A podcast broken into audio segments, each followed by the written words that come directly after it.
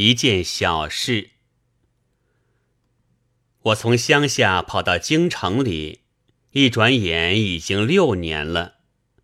其间耳闻目睹的所谓国家大事，算起来也很不少，但在我心里都不留什么痕迹。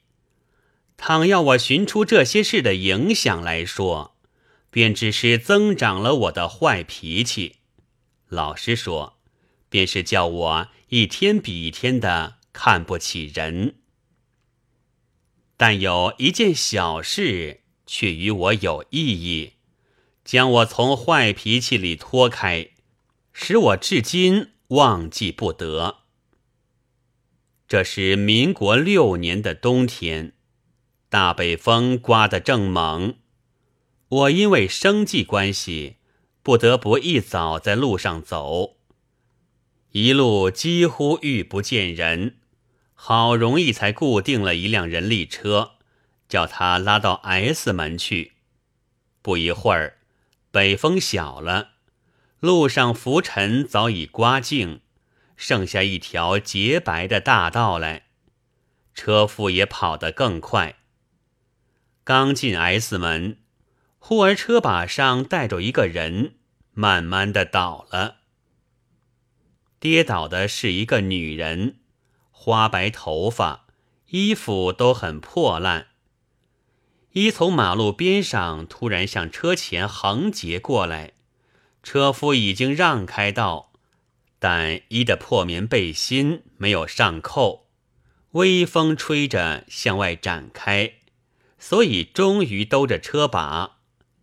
幸而车夫早有点停步，否则一定要栽一个大筋斗，跌到头破血出了。一伏在地上，车夫便也立住脚。我料定这老女人并没有伤，又没有别人看见，便很怪她多事，要自己惹出是非，也误了我的路。我便对他说：“没有什么的，走你的吧。”车夫毫不理会，或者并没有听到，却放下车子，扶那老女人慢慢起来，搀着胳膊立定，问一说：“你怎么了？”我摔坏了。我想，我眼见你慢慢倒地，怎么会摔坏呢？装腔作势罢了。这真可憎恶！车夫多事，也正是自讨苦吃。现在你自己想法去。车夫听了这老女人的话，却毫不踌躇，仍然搀着伊的臂膊，便一步一步的向前走。我有些诧异，忙看前面，是一所巡警分驻所。大风之后。外面也不见人，这车夫扶着那老女人，便正是向那大门走去。我这时突然感到一种异样的感觉，觉得他满身灰尘的后影霎时高大了，而且愈走愈大，需仰视才见。而且他对于我。渐渐的，又几乎变成一种威压，甚而至于要炸出皮袍下面藏着的小来。我的活力这时大约有些凝滞了，坐着没有动，也没有想，直到看见分驻所里走出一个巡警，才下了车。巡警走近我，你自己雇车吧。他不能拉你了。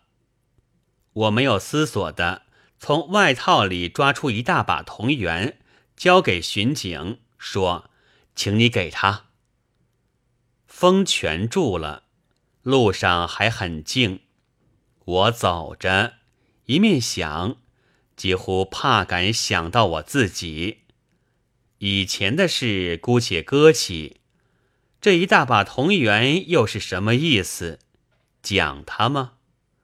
我还能裁判车夫吗？我不能回答自己。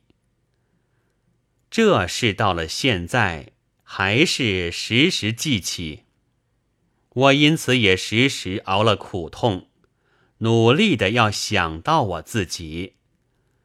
几年来的文治武力，在我早如幼小时候所读过的子曰诗云一般，背不上半句了。独有这一件小事，却总是浮在我眼前，有时反更分明，叫我惭愧，催我自新。并且增长我的勇气和希望。一九二零年七月。